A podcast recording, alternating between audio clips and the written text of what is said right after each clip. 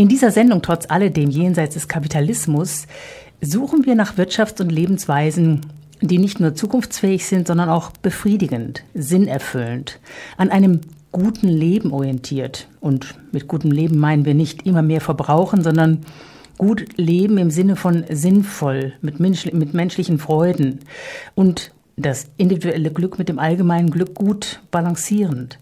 Gut leben heißt auch, sich als Teil der Gesellschaft zu verstehen und aktiv an einer lebendigen Demokratie mitwirken zu können. Und heute hat einer Geburtstag, der darüber als politischer Ökonom wahrlich viel geschrieben und nachgedacht hat. Er ist am 5. Mai 1818 geboren und hat die Weltgeschichte enorm beeinflusst. Und ja, Sie wissen ja wahrscheinlich schon, wer es ist, aber wenn nicht, dann hier mal ein Zitat. Da gibt es so viele Zitate, aber ein Zitat, das mir besonders gut gefällt, ist, wenn der Mensch von den Umständen gebildet wird, so muss man die Umstände menschlich bilden. Ja, und es ist auch ein schöner Begriff des Wortes Bildung. Also sich bilden und gebildet werden und die Umstände bilden. Herzlich willkommen, Leo Meyer, hier in dieser Stunde, die wir Karl Marx widmen zum Geburtstag. Wie gesagt, heute, 5. Mai 1818 geboren. Du bist in München einer der als Marxist bekannt ist, in Theorie und Praxis sehr aktiv. Du arbeitest mit beim Institut für sozialökologische Wirtschaftsforschung. Wir haben ja auch bei Lura eine eigene Sendung von euch und für euch. Du bist Autor in diesem Institut, hast jetzt was geschrieben im letzten Heft über den Umbruch im globalen Kapitalismus und wie sich der Kapitalismus zu einem internationalen Finanzkapitalismus entwickelt hat. Du bist aber auch einer, der im marxistischen Netzwerk aktiv ist und das ist eine Neugründung. Vielleicht, wenn du uns jetzt zum Geburtstag von Karl Marx einfach erstmal sagst, warum du noch oder warum du Marxist bist. Warum ich Marxist bin, weil ich wie die meisten Menschen die Welt erkennen will. Und mit dem Marxismus äh, oder der Marxismus ist ein mh, mm, wirksames Instrument, ein geeignetes Instrument um, zum Verstehen der Welt. Allerdings eben nur, wenn man den Marxismus nicht betrachtet als Ansammlung von Rezepten, von Dogmen, als abgeschlossen, sondern wenn man den Marxismus betrachtet als eine offene Theorie, in die ständig neue Erkenntnisse integriert werden müssen, die weiterentwickelt werden muss, dann denke ich, hat man mit dem Marxismus wirklich ein wirksames Instrument zum Verstehen der Welt. Und deshalb bin ich nach wie vor Marxist zum Verstehen der Welt, weil halt vor allen Dingen die Wirtschaft und die Ökonomie im Zentrum steht und die besondere Bedeutung der Ökonomie auf eben auch die allgemeinen gesellschaftlichen Verhältnisse, was heute wieder sehr aktuell ist, weil wir erleben, dass äh, die Ökonomie die Wirtschaft, äh, die Demokratie kapert und ähm, die demokratischen Errungenschaften alle erodieren. Es gibt auch immer mehr Buchtitel, die heißen die gekaufte Demokratie oder äh, dass die Politik der Wirtschaft nur noch hinterherrennt. Und äh, insofern ist das gerade auch wieder aktuell, die Bedeutung der Ökonomie. Ja, aber Marx hat sich nie nur mit Ökonomie äh, befasst, sondern er war vor allen Dingen Philosoph, der sich mit Ökonomie befasst hat. Und sein ganzes Denken, seine Theorie geht eben darum, die Gesellschaft so umzugestalten, umzuwerfen, dass ein menschliches Leben möglich ist. Das ist der Kern der marxistischen Theorie. Darum gefällt mir das Zitat, das ich am Anfang gebracht habe, äh, so gut, weil üblicherweise wird Marx immer reduziert auf Ökonomie, aber Marx ist wesentlich mehr und der Marxismus ist viel mehr. Und mit menschlich meint er nicht nur ein bisschen humanitär, sondern schon einen hohen emanzipativen Anspruch. Dass der Mensch in der Lage ist, sich selbst zu befreien und die Voraussetzung ist, dass er gemeinsam mit anderen die Gesellschaft so umgestaltet, dass diese befreite Menschheit auch möglich ist.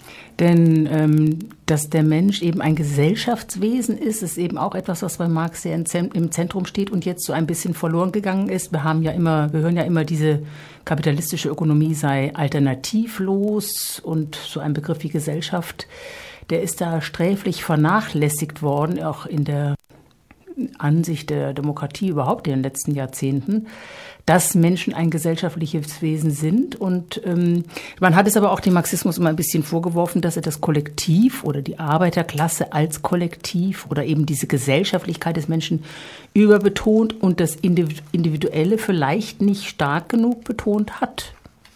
die Anrechte des Individuums, das Streben nach Glück, dass man auch sein kleines persönliches Glück sehr wichtig nimmt, vielleicht sogar wichtiger als das gesellschaftliche? Das persönliche Glück äh, ist bedingt durch, das, durch die gesellschaftlichen Umstände. Und die gesellschaftlichen Umstände wiederum sind bedingt äh, in dem, von dem Rahmen, in dem gearbeitet wird, Gemeinschaft, gearbeitet wird. Und gearbeitet wird gemeinschaftlich. Keiner arbeitet nur für sich selbst und isoliert von den anderen, sondern er arbeitet gesellschaftlich. Gesellschaftlich wird produziert und in dem Rahmen kann sich dann der Einzelne entwickeln. Und das ist ja, sage ich mal, aus der Kritik raus entwickelt Marx, warum der Kapitalismus eine Grenze für die menschliche Entwicklung ist, für die Emanzipation. Und dass Voraussetzung für die Emanzipation des Menschen die Überwindung dieser kapitalistischen Produktionsweise ist. Hm. Und dass die Produktion sich orientiert am guten Leben, am Gemeinwohl, an dem Bedürfnis, den wirklichen Bedürfnissen oder am Bedarf, ist uns ja praktisch vollständig abhanden gekommen. Und man hat jetzt sozusagen schon von der Muttermilch an aufgesogen, ja, die Wirtschaft, die Ökonomie, die sorgt für unser Leben, aber die Frage nach dem Sinn der Produktion, nach dem Gemeinwohl, ist das Produkt überhaupt eines, was wir wollen, was wir brauchen, was den Fortschritt wirklich weiterbringt und in welchem Sinne überhaupt? All diese Fragen dürfen wir gar nicht mehr stellen an die Arbeit, weil wir gewöhnt sind, uns damit abzufinden, dass wir überhaupt irgendeinen Job noch ergattern. Ich finde auch, dass wir da wieder anspruchsvoller denken müssen und uns erinnern müssen, dass ja eigentlich die Arbeit und die Wirtschaft für den Menschen und für die menschlichen Bedürfnisse und auch die Arbeit selber für die menschliche Entwicklung ist und nicht die Entwicklung erst am Feierabend beginnt. Ja, wie äh, gegenwärtig ist ja das äh, Maß menschlicher Entwicklung ist der Konsum. Also ich konsumiere, also bin ich. Und das ist ein Aspekt, den Marx schon äh, sehr stark kritisiert hat in seiner Religionskritik, wo er sich auseinandergesetzt hat, eben auch mit dem Fetischcharakter der Ware, des Geldes. Das Geld, alles strebt nach Geld, das unbegrenzt verfügbar sein kann und muss. Es gibt da keine Grenze, dass man sagt, jetzt habe ich genug Geld im Unterschied zu dem, wenn ich einen Kuchen esse, dann bin ich satt und brauche keinen mehr. Geld ist unbegrenzt und wer Geld hat, der ist schön, schreibt er. Geld macht äh, sexy, mit Geld kann man alles haben und alles kaufen. Und dieser Tanz um den Götzen, um den Fetisch Geld, das glaube ich ist ja heute ein wichtiger Aspekt des Marxismus, der mh, mm, wieder stärker rausgearbeitet werden muss, eben dass an die, dieser Fetisch des Konsums, dass alles sich nur um Konsum dreht, um Wachstum, dass immer mehr produziert werden muss, dass Dinge produziert werden, äh, jedes halbe Jahr ein neues Handy, wo die Leute anstehen stundenlang, damit sie das neueste Handy kaufen können. Das ist diese Entmenschlichung, wo der Mensch reduziert wird auf Konsum und eben die Religionskritik von Marx dort auch ansetzt. Mhm. Wir wollen jetzt zum Geburtstag von Marx auch nochmal in sein kommunistisches Manifest hineinhören, das er 1848 gemeinsam mit Friedrich Engels formuliert hat. Und wir hören eine kleine Collage aus Zitaten gesprochen vom Rolf Becker. Und vorher möchte ich nochmal ein bisschen auf den Begriff der Bourgeoisie auch hinführen, der dort ja sehr oft auftaucht. Mit dem Ende des Feudalismus und ihrer Zunftordnung kam ja die kapitalistische Produktion und der Welthandel erst so richtig in Gang, befeuert von der Dampfmaschine und den neuen Energie- und Transportmöglichkeiten. Marx nennt es die Bourgeoisie, die Besitzbürger, die nun von den Feudalherren die Macht übernehmen. Also die demokratische Macht der Staatsbürger wäre ja auch eigentlich die richtige Idee zur Überwindung der Feudalherrschaft gewesen also der vererbten Macht durch Geburt. Aber Marx hat diese Bürger vor allem als Besitzbürger im Blick seiner Analyse. Besitzbürger, die durch die Ausbeutung der Arbeit ihr Kapital vermehren und immer reicher und immer mächtiger werden. Außer der Ausbeutung der Arbeit tritt noch die Ausbeutung der Rohstoffe hinzu. Die globalisierte kapitalistische Marktwirtschaft äh, Wirtschaft organisiert im Laufe der letzten Jahrhunderte beides immer trickreicher und sie umgeht immer trickreicher, wie wir heute sehr stark spüren, eine angemessene Besteuerung der Gewinne. Und sie umgeht immer trickreicher Menschenrechte und soziale Errungenschaften wie Tarifrechte und Arbeitsrechte. Wir werfen jetzt mal einen Blick zurück, als vor 200 Jahren Du möchtest noch was sagen, Leo? Ja, mach weiter, weil du mit dem Trickreich, mit, ja? mit Sprache, weil äh, das ist ja auch ein Trick, die Sprache und ja? die Begriffe. Und es ist richtig, dass du Bourgeoisie und Bourgeois erläuterst. Aber das ist ein Trick der deutschen Sprache, denn im Deutschen versteckt sich der Bourgeois hinter dem Bürger. Ja. Im Französischen ist das ganz klar. Bourgeois ist der Kapitalist und der Citoyen ist der Bürger, der Staatsbürger, ja. der um demokratische Rechte kämpft. Aber im Deutschen versteckt genau. sich dann der Kapitalist hinter der Bourgeois hinter dem Bürger und genauso wird umgewandt derjenige, der arbeitet und seine Arbeit abgibt an den Kapitalisten. Mhm. Das ist nicht der Arbeitgeber, sondern wird als Arbeitnehmer bezeichnet. Und derjenige, der sich die Arbeit aneignet, die andere gemacht hat, mhm. der wird als Arbeitgeber bezeichnet. Mhm. Das ist auch so ein Trick in der Sprache, wie gerade in der deutschen Sprache über die Verhältnisse auf den Kopf gestellt werden. Das ist mit dem Bürger wirklich interessant, weil dieser Citoyen im Französischen ist ja wirklich der mündige Staatsbürger, der am öffentlichen Wohl auch interessiert ist, an der Respublika. Und der Bourgeois ist eben der Besitzbürger. Und ja, wir haben in der deutschen Sprache gar nicht, wie im Italienischen gibt es auch diese Unterscheidung. Auch diese Unterscheidung, das ist nur im Deutschen. Das Und im Englischen, wie ist es da? Das weiß ich nicht. Also, aber im Deutschen versteckt sich auf jeden Fall der Kapitalist hinter dem Bürger, um sich zu tarnen. Okay, das, äh, ja, das ist jetzt auch eine schöne Überleitung. Wir gehen also jetzt zurück auf den Beginn des Kapitalismus und hören ein paar Zitate aus dem Kommunistischen Manifest von 1848 gelesen von ähm, Rolf Becker.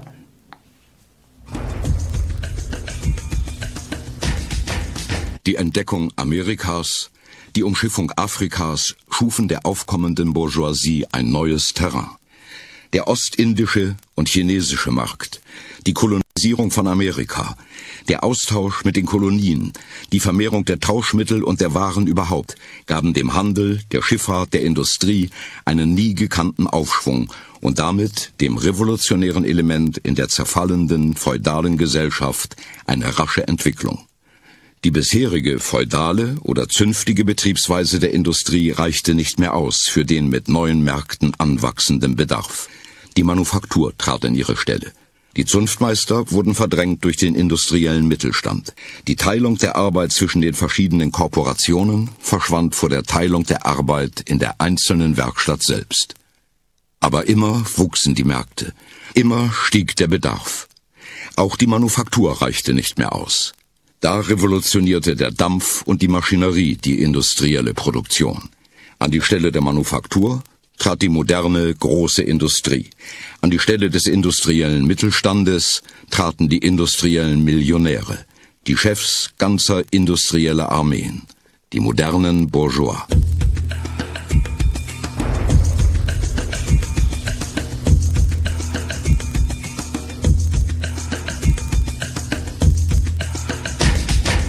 Die Bourgeoisie hat in der Geschichte eine höchst revolutionäre Rolle gespielt. Die Bourgeoisie, wo sie zur Herrschaft gekommen, hat alle feudalen, patriarchalischen, idyllischen Verhältnisse zerstört. Sie hat die buntscheckigen Feudalbande, die den Menschen an seinen natürlichen Vorgesetzten knüpften, unbarmherzig zerrissen und kein anderes Band zwischen Mensch und Mensch übrig gelassen als das nackte Interesse, als die gefühllose, bare Zahlung. Sie hat die heiligen Schauer der frommen Schwärmerei, der ritterlichen Begeisterung, der spießbürgerlichen Wehmut in dem eiskalten Wasser egoistischer Berechnung ertränkt. Sie hat die persönliche Würde in den Tauschwert aufgelöst und an die Stelle der zahllosen verbrieften und wohlerworbenen Freiheiten die eine gewissenlose Handelsfreiheit gesetzt. Sie hat, mit einem Wort, an die Stelle der mit religiösen und politischen Illusionen verhüllten Ausbeutung die offene, unverschämte, direkte, dürre Ausbeutung gesetzt.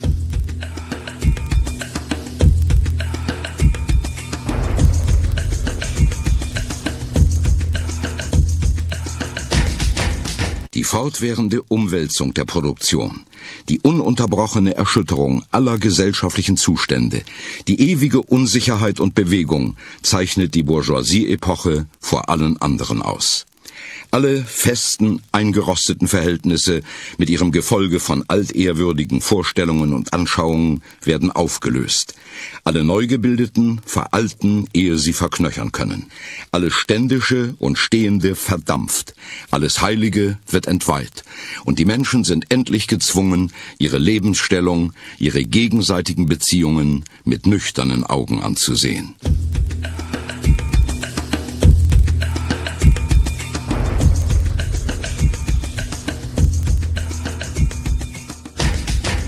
Das Bedürfnis nach einem stets ausgedehnteren Absatz für ihre Produkte jagt die Bourgeoisie über die ganze Erdkugel.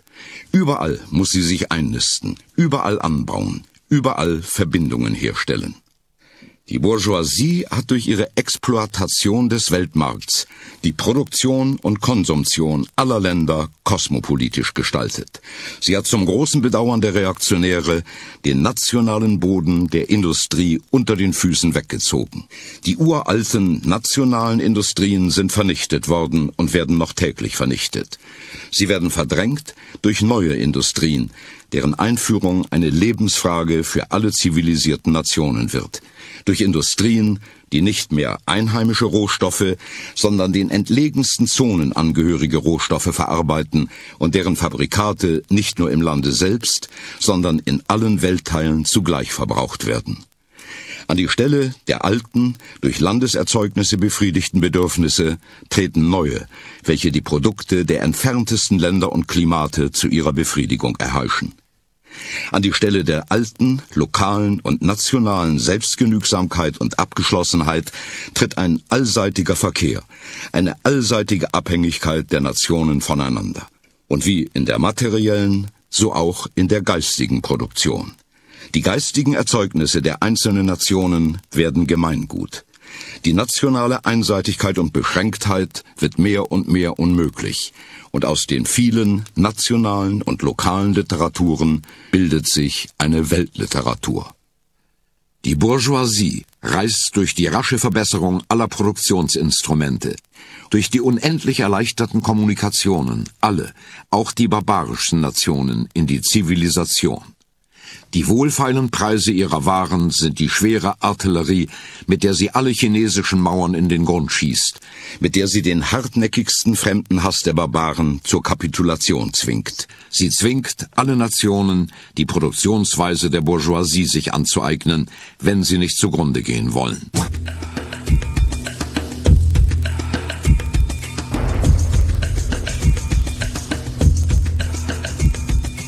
In der bürgerlichen Gesellschaft ist die lebendige Arbeit nur ein Mittel, die aufgehäufte Arbeit zu vermehren. In der kommunistischen Gesellschaft, um den Lebensprozess der Arbeiter zu erweitern, zu bereichern, zu befördern.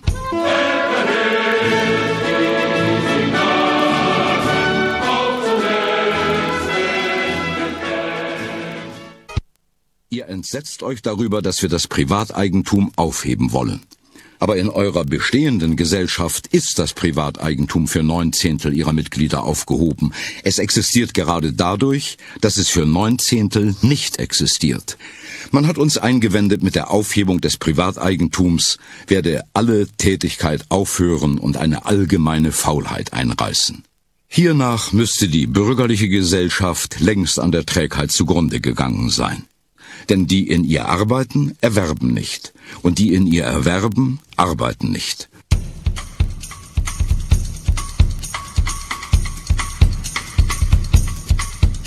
Mit einem Wort, Kommunisten unterstützen überall jede revolutionäre Bewegung gegen die bestehenden gesellschaftlichen und politischen Zustände.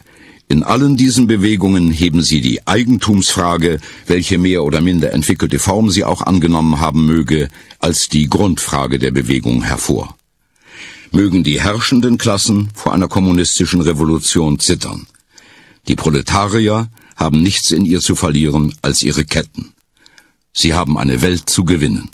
Proletarier aller Länder, vereinigt euch. Frieden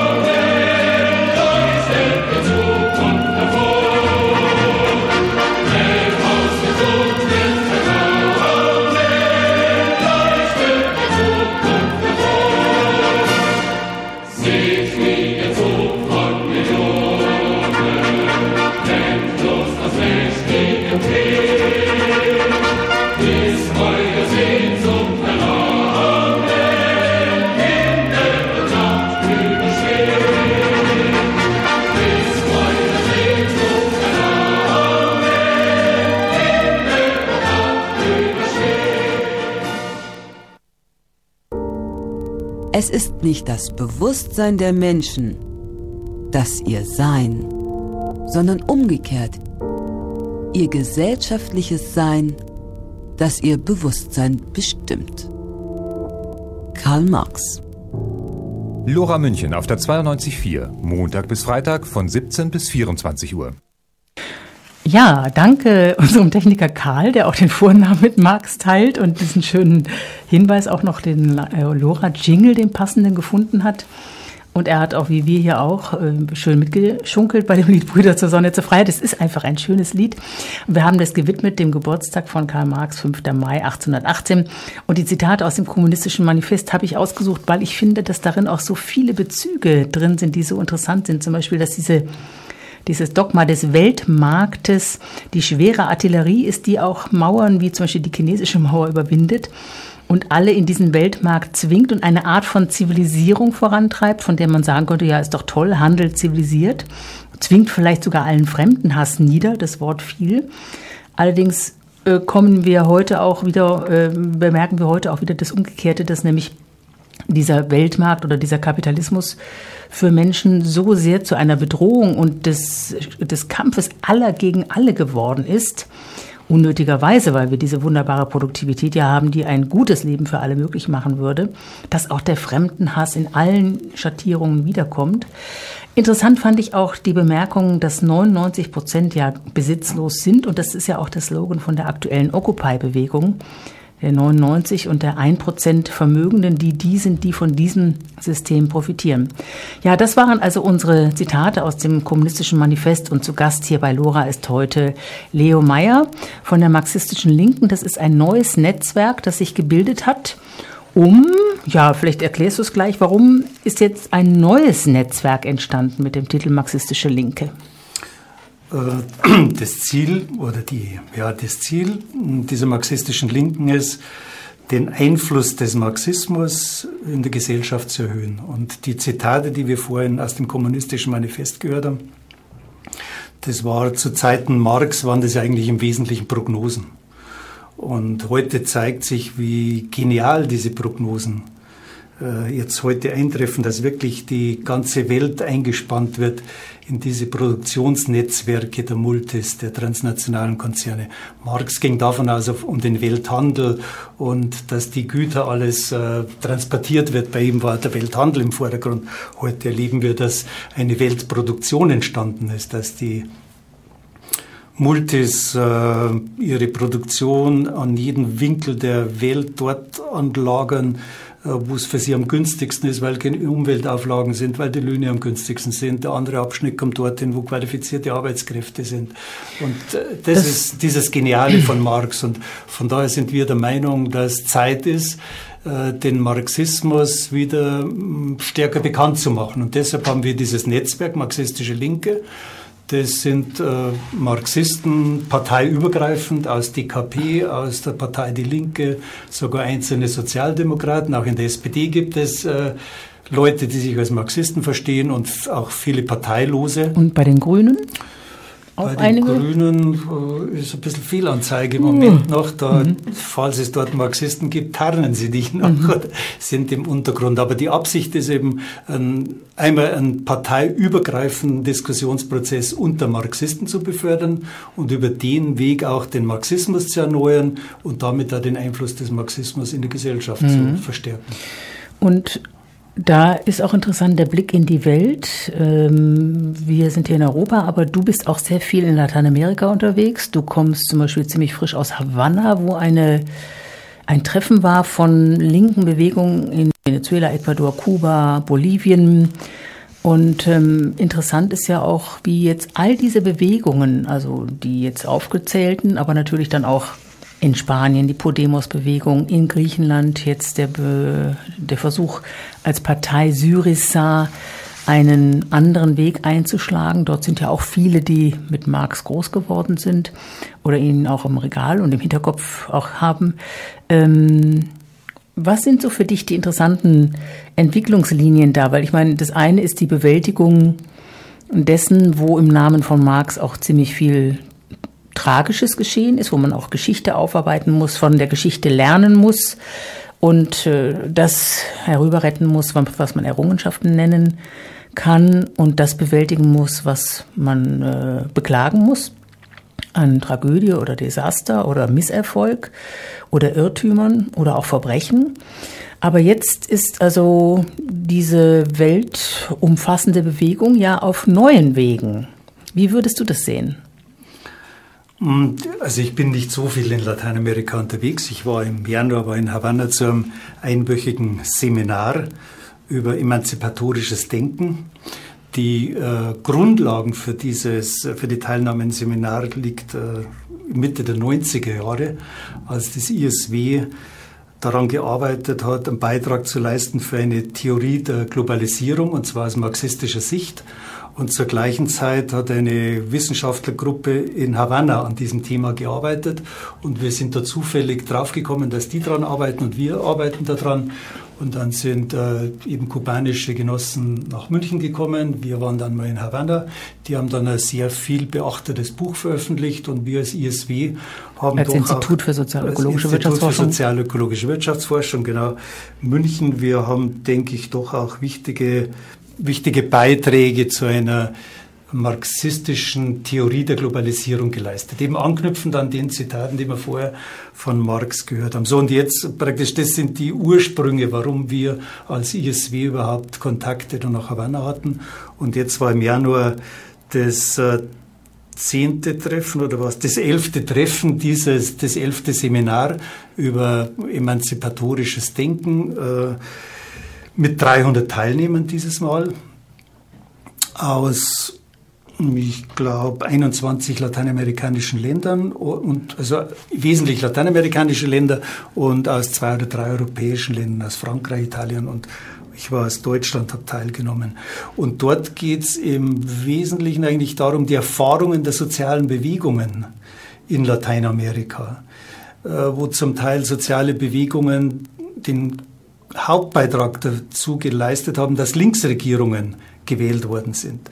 Diese Erfahrungen auszutauschen, die nächsten Schritte zu debattieren, die Hauptherausforderungen zu debattieren und vor allen Dingen für uns in Europa wichtig, zu lernen aus den Erfahrungen der sozialen Bewegungen und der Linken in Lateinamerika, weil Lateinamerika im Moment das Labor der Linken ist, wie man Schritte gehen kann, den Neoliberalismus zurückzudrängen.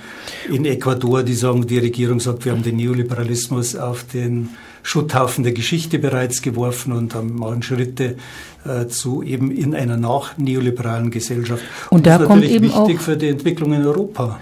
Und da kam eben auch dieser Begriff des guten Lebens neu auf.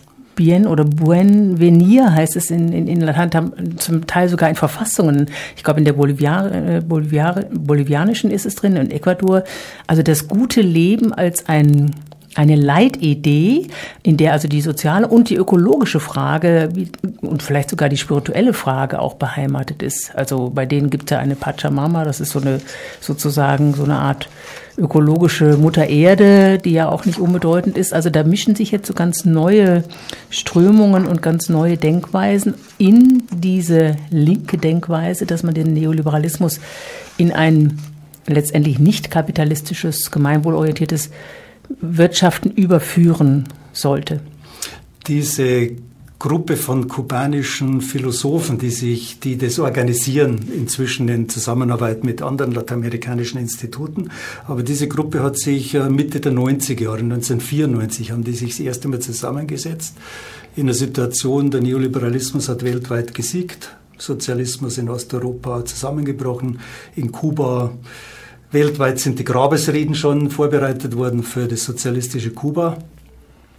Und da haben sich eine Gruppe, kleine Gruppe von jungen Philosophen zusammengesetzt und haben, sind zu dem, sage ich mal, zu dem, zu den Arbeitsthesen gekommen, dass die, der Revolutionstypus des 20. Jahrhunderts äh, nicht mehr passend ist für das 21. Jahrhundert, dass also ein revolutionärer Zyklus mit dem Zusammenbruch der Sowjetunion zu Ende gegangen ist. Mhm. Dass ein neuer Typus von Revolution entwickelt werden muss. Der Begriff dafür, der jetzt äh, da, ja, entwickelt worden ist, ist Revolutionen von unten.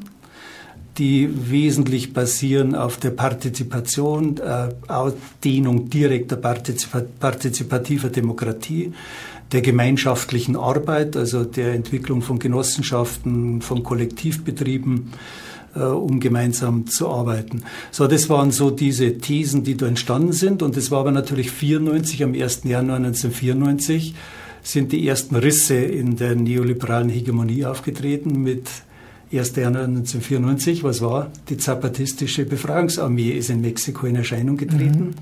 Und von daher war es natürlich klar, dass die Zapatisten auch die ersten waren, die an dem Seminar teilgenommen haben. Und bis heute auch die Zapatisten an diesem, auch am 11. Seminar.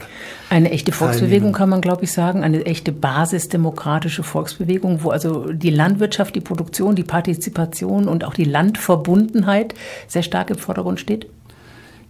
Gemeinschaftliches Arbeiten mhm. ist der mhm. Kernidee der Zapatisten, um aus diesem gemeinschaftlichen Arbeit auch den die Emanzipation des Menschen zu befördern. Also das ist immer Aufbau von Gegenmacht, Partizipation, Emanzipation, gemeinschaftliches Arbeiten sind so Kernelemente, sei es in Bolivien, in Ecuador, bei den Zapatisten. Und das ist doch ein neuer Revolutionstyp, dass nicht mehr eine Partei voranmarschiert, die politische mhm. Macht erobert und dann den Staat nutzt, um die Gesellschaft umzukrempeln, sondern dass die Regierungen genutzt werden, um gesellschaftliche Prozesse voranzutreiben, die vor allen Dingen eben zielen auf Gegenmachtaufbau, Emanzipation, Organisierung der Bevölkerung und Bewusstseinsentwicklung mhm. der Bevölkerung. Und das natürlich ein langer Prozess ist. So, und würdest dann, du da, worüber würdest du da dich besonders, also was findest du besonders bemerkenswert? Wir haben jetzt in Bolivien Evo Morales mit sehr starkem indigenen Einschlag. Wir haben in Venezuela Hugo Chavez gehabt, der dann gestorben ist und wo man jetzt mit dem Nachfolger das Gefühl hat, so richtig wirtschaftlich kommen die gar nicht auf die Beine und bekommen sehr viel Gegenwind und möglicherweise wird doch die nächste Wahl auch wieder eine Neo, einen neoliberalen Schub bringen. Ähm, wir haben Ecuador mit einer sehr neuartigen Form von Verfassung und einem auch eben einer Ausrichtung an dem Begriff des guten Lebens. Also und Kuba jetzt wiederum so zwischen dem Obama Freundschaftshandschlag und der Ausrichtung auf mehr Markt und mehr Öffnung, aber andererseits auch mehr Orientierung an den Errungenschaften oder, oder stärker wieder auch selbstbewusst zu sagen, wir haben unsere Errungenschaften und die wollen wir auch verteidigen. Also es sind vier Länder, die an einem Strang in gewisser Weise ziehen, wenn gleich sie auch sehr unterschiedlich sind. Aber wo würdest du jetzt da die besonders ermutigenden oder auch vielleicht äh, nicht ermutigenden du hast jetzt so einen Strauß an ah. Themen aufgemacht, ja, der sich überhaupt nicht bearbeiten lässt. vor allen Dingen, weil wir das vorherige noch gar nicht abgearbeitet okay. haben. Ich sehe es ein, wir gehen einen Schritt zurück. Gehen wir einen Schritt zurück, mhm. weil wir ja den Geburtstag von Karl Marx und Ach, über ja. Marxismus mhm. auch reden. Und äh, wir waren bei dem Seminar, wo so unterschiedliche, du hast das äh, gute Leben BNWB mhm. angesprochen, das in der Verfassung von Boliviens verankert ist.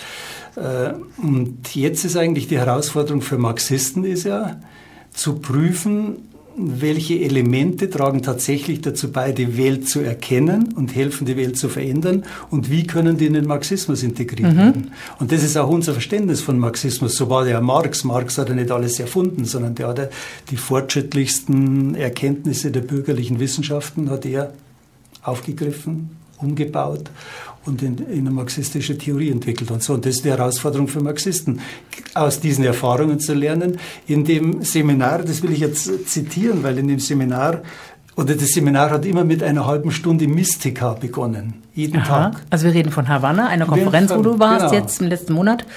Okay. Wo soziale Bewegungen, mhm. habe ich vorhin gesagt, 300 Teilnehmer, davon 200 aus lateinamerikanischen mhm. Ländern, 100 30 sowas oder mhm. 140 aus Kuba.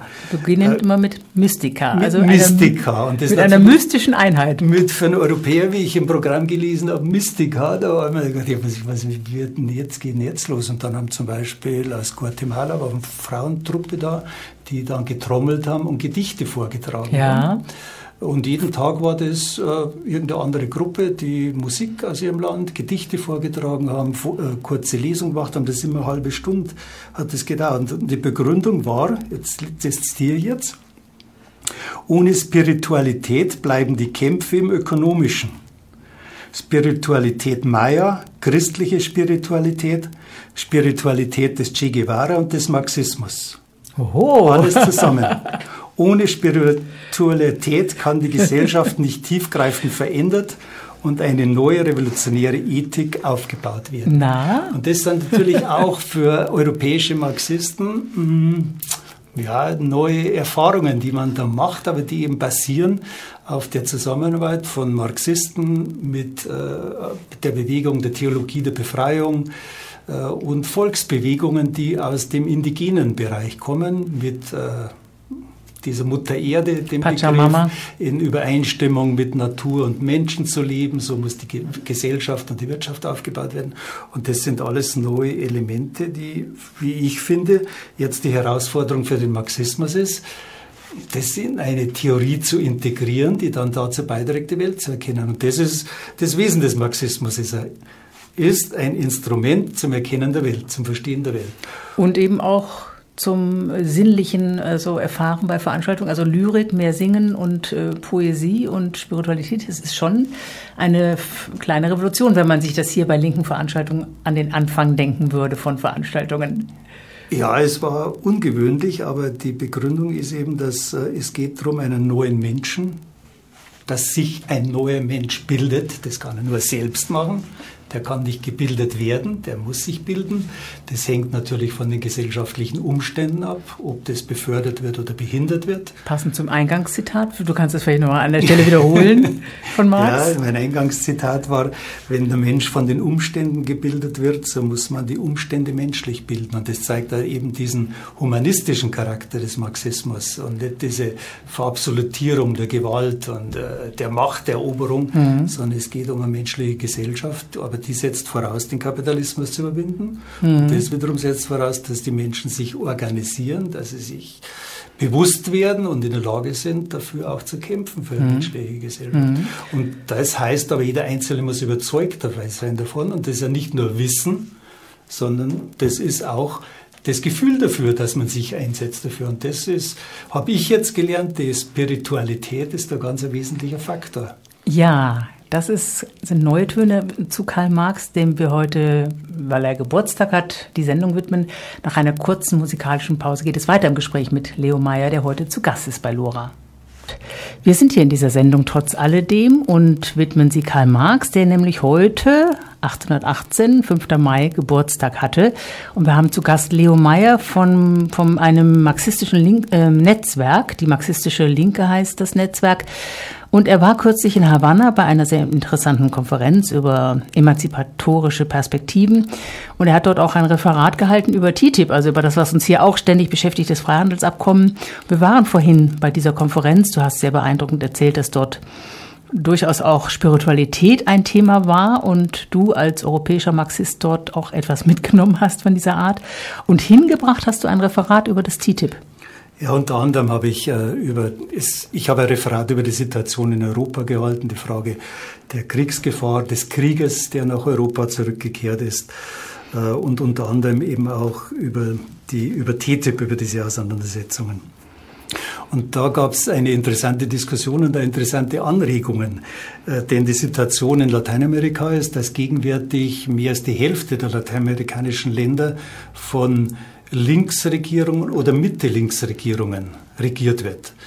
Äh, Mitte der 90er Jahre war ganz Lateinamerika vom Neoliberalismus äh, verwüstet und die neoliberalen Regierungen waren fest im Sattel gesessen und von den USA gab es die Initiative für die Bildung einer lateinamerikanischen Freihandelszone, ALCA hat es damals geheißen, äh, wo ganz Lateinamerika mit den USA in eine Freihandelszone eingegliedert wird. Und die diese Aktivisten aus den sozialen Bewegungen, das war ein Treffen sozialer Bewegungen aus Lateinamerika, die haben dann vor allen Dingen eben berichtet, dass der Widerstand gegen Alka die Geburtsstunde war für die kontinentweite Vernetzung der sozialen Bewegungen. Mhm. Äh, und das wiederum die Voraussetzung war, dass jetzt in als der, dass der Neoliberalismus zumindest stark in Frage gestellt wird und in einigen lateinamerikanischen Ländern auch überwunden wird und es eben starke Regierungen gibt, die stark gegen den Neoliberalismus antreten. Und äh, der wesentliche Punkt war aber, dass sie nicht nur in der Kritik und im Widerstand bei Alka stehen geblieben sind, sondern dass sie eine positive ein positives Projekt der lateinamerikanischen Integration dagegen gestellt haben. Was sich jetzt realisiert, eben zum Beispiel in Alba, in dieser bolivarianischen äh, Integration von einigen lateinamerikanischen Staaten. Aber für sie war eine wichtige äh, Lehre, die sie uns nach Europa auch äh, mitgeben wollen oder wollten, dass wir daran arbeiten müssen, nicht nur Protest und Widerstand gegen TTIP, sondern dass wir auch positive Alternative, wie denn eine Integration im Interesse der Menschen, im Interesse der Umwelt, im Interesse einer gesellschaftlichen Umwelt äh, ausschauen könnte, würde, damit man nicht nur dagegen ist, sondern auch für was ist, um die Menschen besser zu mobilisieren. Und das sind die Erfahrungen aus Lateinamerika. Das war natürlich eine besondere Situation. Die USA waren abgelenkt durch äh, Irakkrieg, durch Afghanistan und das wurde genutzt in Lateinamerika, um das Fenster zu mhm. öffnen für Linksregierungen. Und jetzt erleben wir, dass sich das Fenster allmählich scheinbar wieder schließt. Obama hat Venezuela zur Gefährdung und Gefahr für die nationale Sicherheit der USA erklärt. Ach, das wusste ich gar nicht. Ja, äh, kannst du das ein bisschen, ähm, inwiefern, warum, wieso? Äh, eigentlich parallel zur Öffnung gegenüber Kuba wurde jetzt äh, Venezuela zur Gefahr für die nationale Sicherheit erklärt. Das ist verbunden mit Einreiseverboten für kubanische, äh, für venezolanische Politiker. Das ist verbunden mit Kontensperrungen. Also Was war der Anlass oder der Auslöser oder der Vorwand? Der Vorwand war die, äh, die Auseinandersetzungen in Venezuela als militante, äh, extreme Rechte versucht hat, mit Putsch die Regierung zu stürzen. Die Regierung dann dagegen vorgegangen ist. Einige äh, Oppositionspolitiker zumindest vorübergehend inhaftiert worden sind. Und das hat die USA dann als Bedrohung ihrer nationalen Sicherheit aufgefasst. Aber das ist ein Indiz dafür, dass die USA jetzt wieder mehr Augenmerk mhm. auf ihren lateinamerikanischen Hinterhof legen und äh, auch mit diesen Mitteln den Prozess zurückdrängen wollen. Wenn du also vielleicht zu Alba, ja. Wenn du vielleicht zu Alba noch ein bisschen was sagst, weil diese lateinamerikanische alternative Handelszone, ich glaube, es heißt ähm, Alternativa Lateinamericana, ähm, Boliviari, also äh, wir wissen es nicht genau mehr, aber es ist jedenfalls ein eine Alternative zum neoliberalen Freihandel. Die wollten ja auch eine eigene Währung, eine eigene Entwicklungsbank und ein eigenes Handelssystem sozusagen aufbauen und sich damit wirklich unabhängig machen von diesem neoliberalen ähm, Kreditsystem, auch des IWF und auch dem Regime der WTO sich entziehen und dieses ganz eigene Austauschsystem aufbauen. Ja, jetzt, das, es gibt da mehrere so Integrationsprozesse, die gegen den Internationalen Währungsfonds, gegen die USA, gegen die Weltbank gerichtet sind. ALBA, das ist äh, im Zentrum Venezuela, Kuba, Nicaragua, äh, da ging es eigentlich gar nicht erst um, wesentlich um die Wirtschaft, sondern das war eine Integration der Völker, so war der, der Anspruch, der Ansatz, nämlich Integration von unten, ein Kennenlernen der Völker, der Bevölkerung, der Aufbau eines gemeinsamen Fernsehsenders, um die Medienmacht des Imperiums im Norden zu brechen. Und eigentlich jetzt erst geht es darum, dass äh, die Ökonomie viel stärker integriert werden soll. Und jetzt stellt sich heraus, dass das natürlich sehr kompliziert ist äh, diese sehr unterschiedlichen Wirtschaften so zu integrieren, dass für alle von Vorteil ist. Ein Aspekt dieses ALBA ist, dass äh, Venezuela große Unterstützung für Kuba leistet, zum Beispiel mit Erdöllieferungen, dass aber andererseits Kuba mit Medizinern in Venezuela sehr aktiv Lehrern. ist und äh, mit Lehrern, mit Medizinern Lehrerinnen. in diesem Sektor. Also, äh, parallel dazu läuft von den BRICS-Ländern der Aufbau einer Bank, die also gegen die natürlich auch anders kapitalmäßig ausgestattet ist durch China und Brasilien um diese Dominanz der USA und des Internationalen Währungsfonds zu brechen. Äh, also das sind verschiedene Ebenen der Integration des Südens. Äh, die, sage ich mal, politisch anspruchsvollste und fortschrittlichste ist dieses ALBA-Projekt das aber bei dem nicht jetzt, sage ich mal, die ökonomisch stärksten Länder beteiligt sind und vor allen Dingen jetzt mit dem niedrigen Ölpreis Venezuela stark äh, darunter auch leidet und Schwierigkeiten hat, die Sozialprogramme weiterzuführen. Äh, also da muss man unterscheiden, diese Projekte. Aber wie gesagt, Alba ist vor allen Dingen dieser politische Integrationsprozess um politisches Gegengewicht mhm. aufzubauen. Wie schätzt du das denn ein? Wie groß wird der Kraftakt sein, dass sich überhaupt Länder aus dieser Fessel des Weltneoliberalismus befreien können? Ähm, du hast gerade selber gesagt, es ist eigentlich ein nicht sehr relevantes Wirtschaftsbündnis, was also noch nicht so relevant ist, dass es eine wirkliche Alternative für den Alltag, für die Wirtschaft, für die Produktion, für die Bedürfnisse, für das, was dann im Regal, auch im Supermarkt liegt und so, die Landwirtschaft und alles das, ist doch immer noch sehr von Exporten zum Beispiel abhängig, auch in Venezuela, auch in Kuba. Ähm, wie, wie schätzt du das ein? Wir haben den Begriff des Emanzipatorischen sehr im Vordergrund jetzt gehabt. Du hast über die Konferenz in Havanna erzählt. Äh, man hat das Gefühl, es ist doch dennoch ein Kampf David gegen Goliath. Mm, ich denke, dass in dem Prozess, den wir gegenwärtig erleben, die Rolle der BRICS äh, sehr wichtig ist. Also China, Russland, China, Indien, Russland, Indien, Brasilien, Entwicklungsländer also noch. Brasilien, Russland, Schwellenländer. Indien, mhm. China und Südafrika, das mitgenommen wird, um den afrikanischen Kontinent auch äh, da anzugliedern oder mit einzubeziehen. Das sind natürlich ökonomische Potenzen mit China, Russland, äh, Brasilien.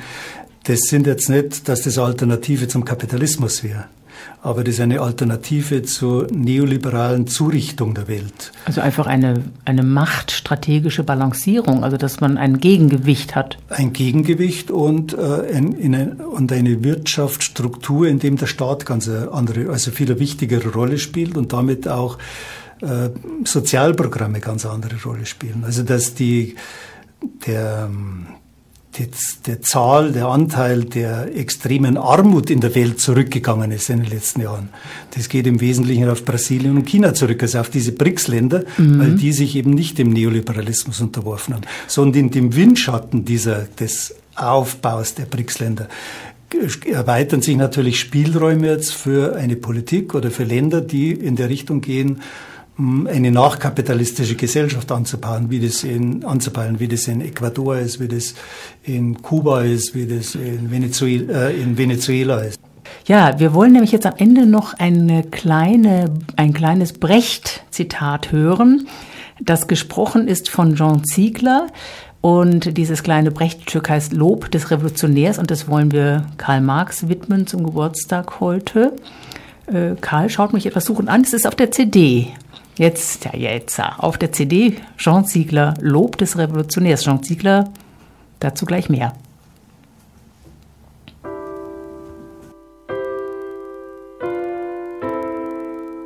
Lob des Revolutionärs. Wenn die Unterdrückung zunimmt, werden viele entmutigt, aber sein Mut wächst. Er organisiert seinen Kampf um den Lohngroschen, um das Teewasser und um die Macht im Staat. Er fragt das Eigentum. Woher kommst du? Er fragt die Ansichten. Wem nützt dir? Wo immer geschwiegen wird, dort wird er sprechen. Und wo Unterdrückung herrscht und von Schicksal die Rede ist, wird er die Namen nennen. Wo er sich zu Tisch setzt, setzt sich die Unzufriedenheit zu Tisch. Das Essen wird schlecht und als eng wird erkannt die Kammer. Wohin sie ihn jagen, Dorthin geht der Aufruhr. Und wo er verjagt ist, bleibt die Unruhe doch. Ja, soweit Jean Ziegler aus der Schweiz mit dem Schweizer Akzent. Ein Brecht-Zitat gewidmet Karl Marx, dem wir heute die Stunde gewidmet haben, gemeinsam mit Leo Meyer, zu Gast war. Leo Meyer gehört dem marxistischen Netzwerk Marxistische Linke an und er arbeitet als Wirtschaftspublizist für das Institut für sozialökologische Wirtschaftsforschung, das als letztes zum Beispiel den Report herausgebracht hat, Umbruch im globalen Kapitalismus Abstieg der G7-Metropolen, Aufstieg der Schwellenländer, das kann man alles sich anschauen und auch beziehen über www.isw-münchen.de. Danke, dass du dabei warst, Leo, und vor allen Dingen uns auch um den spirituellen Aspekt bereichert hast, den du mitgebracht hast aus Havanna äh, von einer Konferenz dort. Und äh, Jean Ziegler habe ich auch deswegen ausgesucht, weil wir über Jean Ziegler gleich im Magazin noch sprechen, denn Jean Ziegler wird Gast beim Alternativgipfel am 3. Juni in München sein. Dazu später mehr im aktuellen Magazin, was jetzt im Anschluss an diese Sendung sein wird. Hier verabschiedet sich aus der Sendung trotz alledem Renate Berger. Auf Wiederhören.